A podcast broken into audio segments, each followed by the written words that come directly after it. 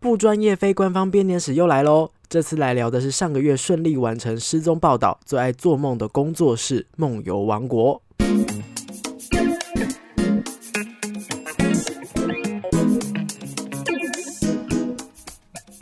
嗨，各位大家好，欢迎回到逃脱记录点，我是主持人阿纪。这个节目将会一一的介绍全台湾的密室逃脱主题，并且有身经百场以上的密室老手们分享他们的逃脱心得，还有最主观的密室排行榜跟新闻时事。所以新手老手一起来进入密室的逃脱大坑吧！啊，今天是五月三十号，现在外面在下雨哈，其实好像从早上开始就一直下到现在了。希望这个雨要下对地方啊，好好的解决我们干旱的问题，下在水库那个集水区的附近哦，才不会造成困扰，然后又没有办法解决干旱。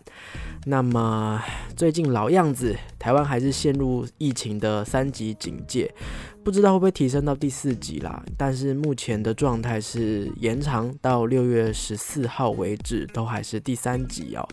昨天我上网看到玩家有在说。很感谢密室逃脱工作室都很配合防疫，就是他们呃在无论有没有升第三级之前，其实有一些工作室已经自主先停业了。那现在既然已经确定升第三级，自从第三级以来，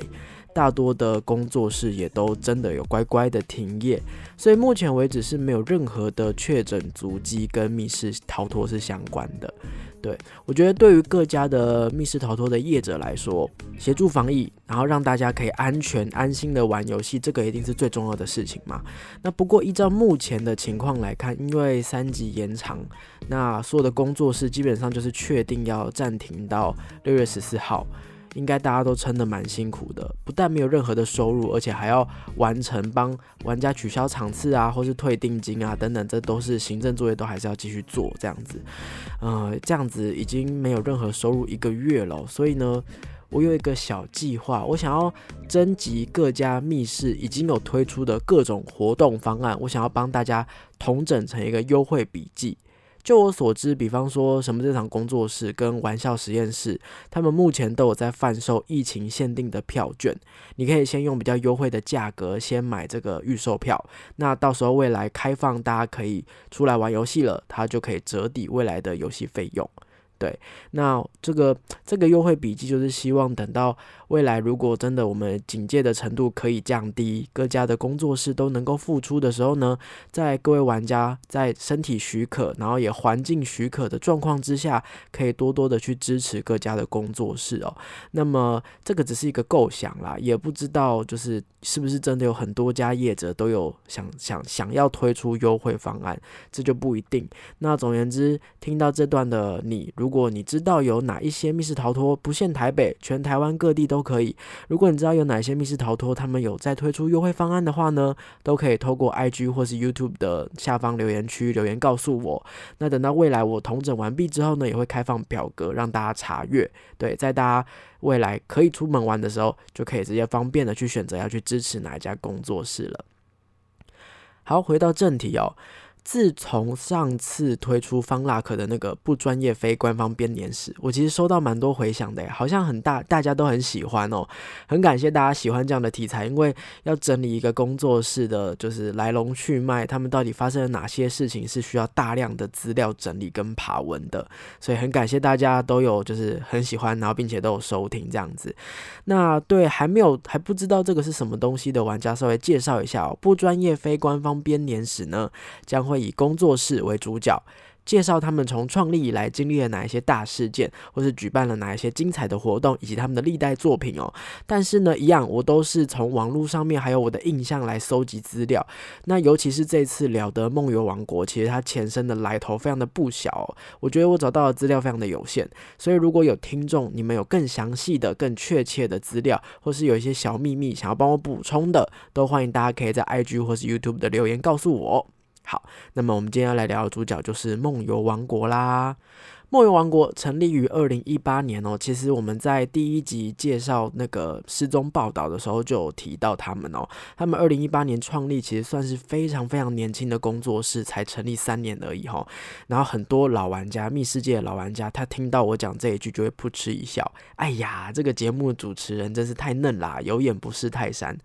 其实我知道梦游王国的前身是鼎鼎大名的 RMT 实境游戏。RMT 实境游戏呢，在二零一二年五月就创立了，所以他们其实算是密室界老掌门之一哦。很多骨灰级的密室工作室能够活到现在都是非常非常不容易的。对，所以他们能够推出像《失踪报道》这么厉害的作品，其实也是呃怎么讲有迹可循啦哈。他们其实是足够成熟的一个制作团队了哈。那 RMT 工作室稍微来简单介绍一下，他们在二零一二年创创立哈。那他们的工作室名称呢是源自于漫画《蝙蝠侠》当中的反派谜语人 Riddle Man。这个反派呢，他在漫画当中是喜欢以犯罪来炫耀自己很出色的智慧。犯罪的时候，他都会故意留下谜题去预告自己未来会怎么行动，然后他会向解谜的人下战帖，他就会写说 Riddle me this。对，所以 Riddle me this 就是。取第一个字 RMT，对，就成为工作室的名称了。那 RMT 旗下有非常非常多著名的作品哦，比方说有《迷走时空》系列，《迷走时空》系列，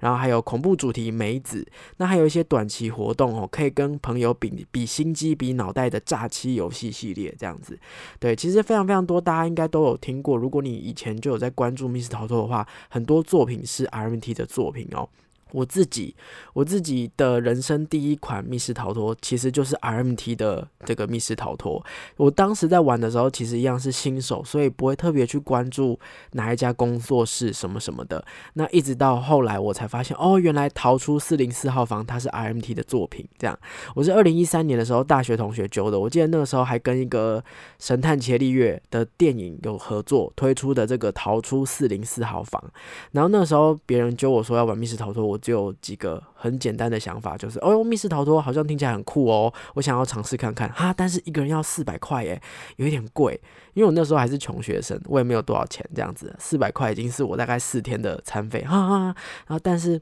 但是好酷哦，如果不玩可能会没办法跟大家有话题，那就还是去玩玩看。我玩的过程当中，我觉得。超级难！我原本一直以来对于解谜啊、玩游戏这一块，应该是呃蛮胸有成竹的。但玩完之后呢，我觉得，哎呀，密室逃脱果然不是一般人能玩的东西。我记得有一关是我们自己要想到要把房间的电灯给关掉，然后就可以发现说天花板上面有隐藏的星空，那那个是一个线索。我们好像就是卡在这一题跟星星相关的题目，然后没有解出来，时间到就死掉了，这样子。对，那因为完全的新手嘛，所以我整个脑袋都觉得哇，我不可能想得到这些，玩不太出这个游戏的醍醐味。我后来有上网去查，很多密室老手们都说，哎，这是一款很简单的主题，但跟我的印象完全不一样，我觉得超级难这样。所以我后来觉得，如果想要让新手入坑哦，真的还是要挑选除了主题要适合之外，也还是要一两个老手带着，玩起来他们会比较没有压力，会最舒服这样子。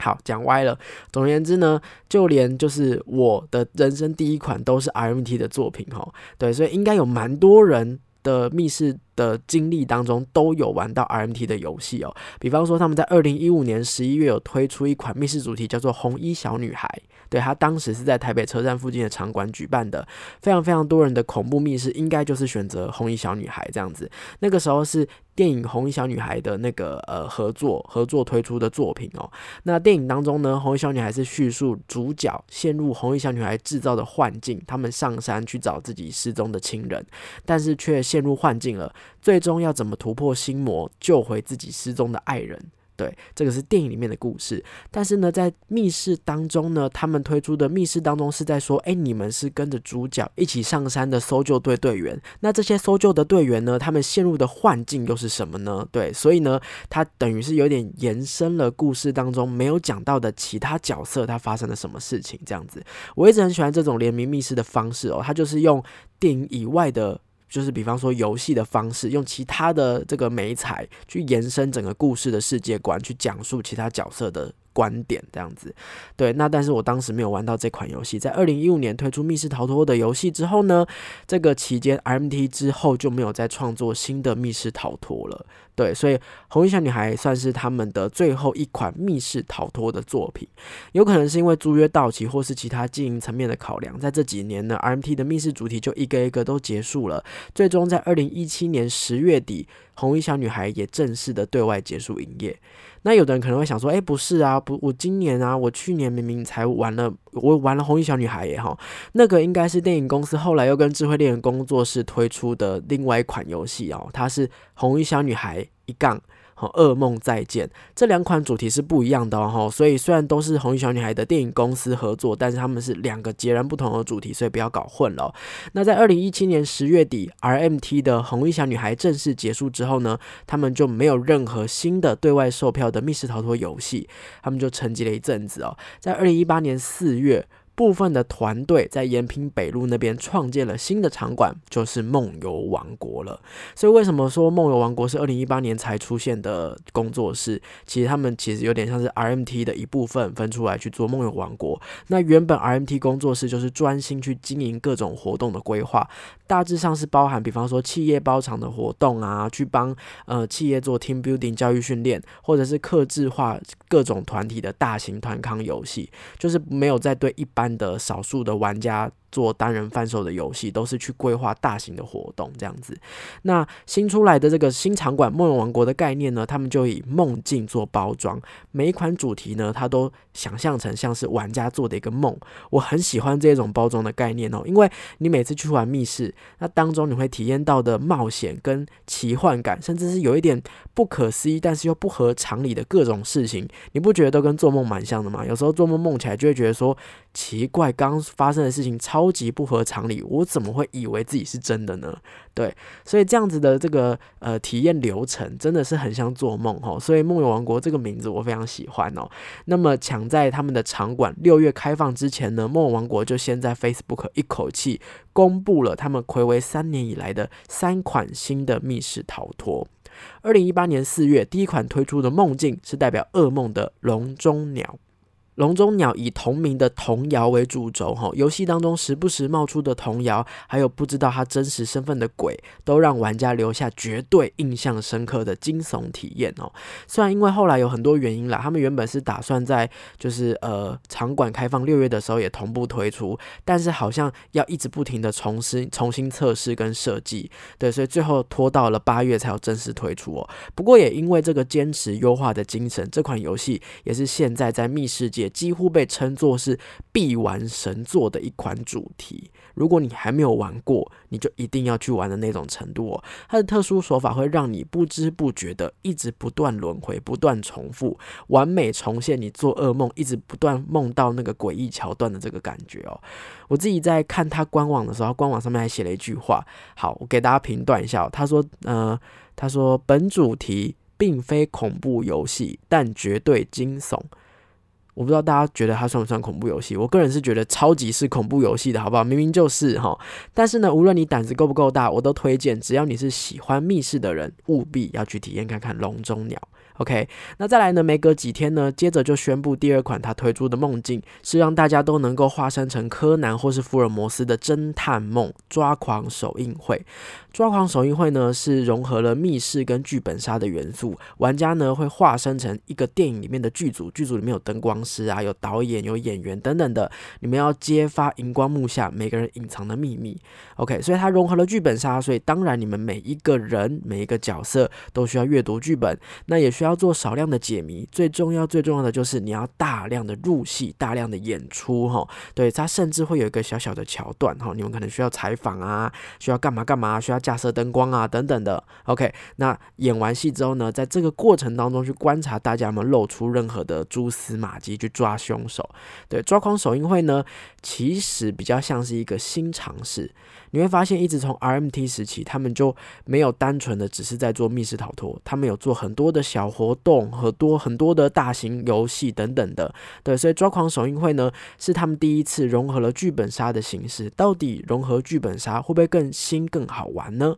对，是他们一样拓荒的一个做法哈。OK，最后呢，在五月公布的偶像出道，则是代表明星梦的第三款梦境。玩家化身成偶像练习生哦，在前往节目通告的路途当中倒霉连连哦，到底能不能成功录影呢？只要失去了这次的通告机会，我们就再也没有出道的机会了。那我们到底可不可以顺利的成为大明星，就看各位玩家够不够努力了。OK，这是一款非常非常欢乐的主题哦。但是听说最一开始的偶像。出道，评价好像普普通通，并没有非常的厉害，并没有非常的受到大家的喜欢。非常迅速的，在二零一九年的一月，梦游王国就立刻把偶像出道更新成二点零版本。所以在我去体验的时候，它已经变成二点零版本了。在我体验的过程当中呢，我觉得它基本上是没有什么缺点的。它也是我在这三款梦境当中最喜欢的一个主题。它跳脱了传统密室要开锁解谜题的这个概念哈，因为你要成为明星嘛，你是练习生嘛，所以五花八门的才艺你都要样样精通。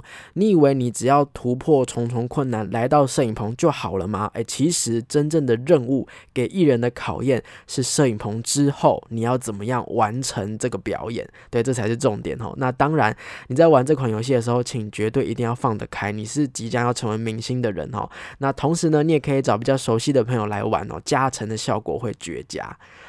对，那一口气推出了三款梦境哦，那再加上新场馆的营运，你当然也要训练新的工作人员，还有再加再加上刚刚有说到各种的优化跟更新哦，所以呢，梦游王国一复出，其实受到非常非常多人的关注，那也成功了，让大家都觉得非常的好评跟喜欢，所有的玩家立刻脑袋里面就印上了梦游王国这个东西的名字在他脑袋里面哦。那但是呢，因为推出了三款主题，所以目前为止梦游王国的场馆也已经满载了哈，并没有空。空间可以推出新的梦境主题了，但你以为他们就不推出新作品了吗？在二零一九年的六月呢，与最近疫情期间小朋友上课都会用到那个库克云，大家有印象这个词吗？库克云哦，他们有跟库克云合作。推出免费的限量解谜包，我记得好像是跟探险活宝合作，就是你要跟老皮跟阿宝一起去救公主，我觉得超赞的，我当初应该要抢一包下来玩的。然后二零一九年的七月，他们跟西华饭店合作，好推出期间限定的五星级饭店密室逃脱，下一秒生日快乐。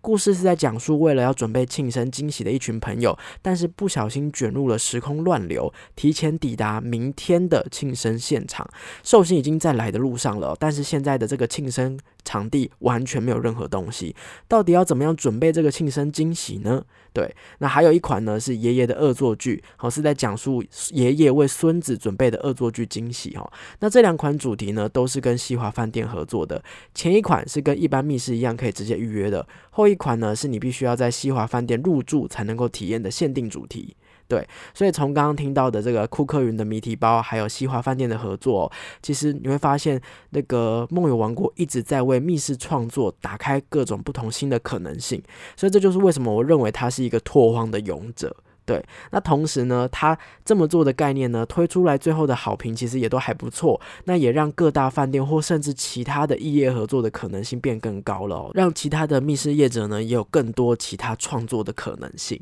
对，所以呢，我可以感受得到，即便是场馆满载了，但是还是想要不断的推陈出新的这个企图心哦。如果没有地点，那我就主动出击，跟其他厂商合作，寻求这个地点。对，是这样的心态哈。好，那一直延续这样的精神，到今年的二月，梦王国呢在 Facebook 公布了最新的系列，叫到处梦游。好，那首播呢，主打呢就是跟君品酒店打造沉浸式的互动体验，叫禁锢玫瑰。对，禁锢玫瑰是以童话。美女与野兽为背景，讲述童话魔法真的成真了的故事。对，这一次呢，它就不是一般大家想象当中的密室逃脱的框架，它加入了专业的剧场演员来扮演 NPC，然后在饭店嘛，所以它可以打造童话般气势磅礴的场景，然后再加上还有主题限定的甜点。哇塞，OK，然后呢，除了有这样子各式各样不同的体验之外呢，它因为又是短期间限定的，所以它场次一上架就一扫而空。对，禁锢玫瑰呢，它提供了一般。密室以外更多更多的体验，所以当然它的票价也一次飙到一个人要一千两百块的价格哈。如果你是以密室玩家的角度来看，你直觉会去想的是，哇，这个价格好像跟我一般玩密室已经有点不太同层次了哈，变好贵哦，你会开始犹豫。但是如果你以创作者的角度来看，我提供了优质的场地，我提供了优质的演员，而且我融合了剧场啊、谜题啊、饭店的餐食啊等等的，一定会有各式各样我们意想不到的麻烦要。另外去克服，哈，要想到更多的方法去让玩家的体验可以顺畅，搞不好卖你一个人一千二还算是便宜了。对，所以其实你要去定出这样的价格，你要推出这样的产品哦，真的是需要勇气，更别提在二零二零年哦，整年台湾都笼罩在疫情的影响下哈。所以虽然我们比其他的国家还好一点，但是我觉得或多或少应该也会影响到你花费吃喝玩乐这一方面的这个消费力。对，所以面对这么多不确定的因素，梦游王国还是勇敢推出了这样的合作作品，我觉得真的是超级厉害，超级佩服哦。以结果来看，因为禁锢玫瑰持续的都有好评，所以不断的加开场次哦。现在我看到加开到五月的这样子，对，所以希望疫情结束正常了之后，还可以再继续玩到禁锢玫瑰。OK，那再来四月，四月就再度推出了两天限定的大型真人丧尸逃脱失踪报道。失踪报道是我们节目的第一个第一集的主题哈，所以呢，在这里我就不重复赘述了。详细的体验心得跟介绍呢，你们可以到第一集去收听哦。那但是值得称赞的事情是，一如既往，梦游王国都会邀请大量的测试场，然后收集他们的意见跟情报之后做出调整。所以正式场那两天的内容跟我第一集讲述的体验场的内容好像有很大幅度的不一样，普遍的玩家都觉得变得更好玩，更值得票价了。对，那再来，同时呢，还有一个我觉得也很棒的优点，就是这一些扮演 NPC 的这个演员，他们都有一个机会可以近距离的接触大众，被大家认识。对，很多玩家呢，我看到很多玩家会特别的去那个他们的粉丝专业去问说，哎，到底扮演某某某角色的他的这个演员是谁呀？他想要去认识这些演员吼。对，所以。等于让很多不同的各界都有互相交流的机会，种种的加成效果，我觉得到处梦游的整个系列是一个非常不错的尝试。对我记得我后来某一次有偶然在网络上面看到这个到处梦游系列，好像是打算推出三款作品的，我不确定这个消息是不是正确的啦哈，好像有推出三款作品的这个打算，但是因为疫情影响，所以应该也会有很大的变动。希望之后如果还有机会的话呢，可以看到梦王国持续勇敢做梦，推出新的创意的作品啦。好，以上呢就是本次的不专业非官方编年史，不知道大家最喜欢梦王国推出的哪一个作品呢？对，本周四呢，我想要在逃脱记录点的 IG 现实动态会做一个小小的问答哈，会问大家最喜欢梦尔王国的哪一个作品。那大家可以到现实动态告诉我你最喜欢的是哪一款，在下一集的开头会稍微会分享一下大家给予我的回馈。OK，好，那虽然看似很短哦，但是呢，中间呢，因为《梦王国》它二零一八年才刚推出哦，目前为止呢，也还没有太多的机会推出更多更多丰富的作品这样子。那如果未来呢，他们有推出更多新的东西的话，我也会赶快去体验，然后并且在我的节目当中更新我的心得啦。好，那如果你喜欢今天的节目的话，别忘了到 Podcast 的各大平台给我五星的好评，按赞订阅我的 YouTube 节目，另外也可以追踪我的 IG 观察节目的最新动态。那我们就下一集再见啦，拜拜。